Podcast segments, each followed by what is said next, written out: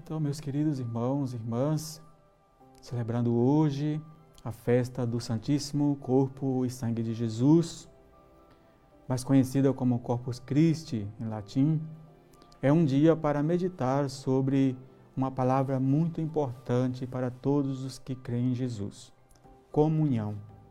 Essa palavra, que não é apenas o nome de um dos ritos da celebração eucarística, comum, união, comungar, estar de acordo com, estar unido, agir, pensar e viver conforme Jesus ensinou é o que significa.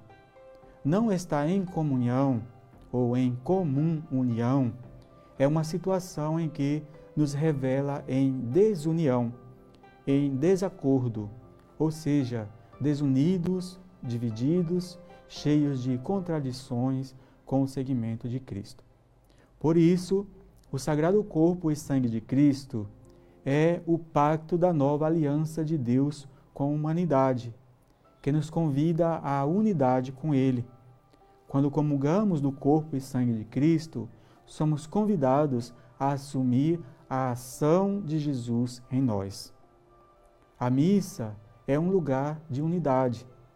Quando estamos ali, ou como estamos aqui, nos alegramos pela ação de graças de quem está feliz.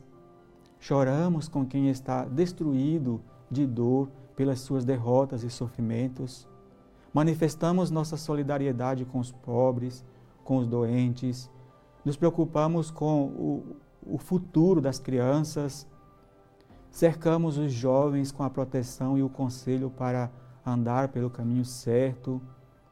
Fazemos o possível para que os doentes e idosos que não podem chegar à igreja também recebam esse alimento de esperança que é a Eucaristia.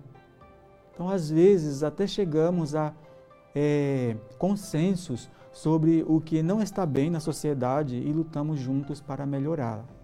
Mas o grande motor que mantém esta dinâmica da vida cristã é Jesus, presente, real entre nós. Toda a vida de Cristo é uma fonte de bênçãos para a nossa vida. O tempo todo ele se fez como oferta ao nosso favor, que é a oferta principal da nossa fé. Sua palavra é sabedoria que alimenta e conduz nossa vida. Seu perdão é unção e remédio para as nossas feridas do corpo e da alma. Mas o pão e o vinho, seu corpo e seu sangue, que nos alimenta de coragem para acreditar que a dor e a morte podem ser vencidas. E esta é a dimensão mais forte da nossa fé.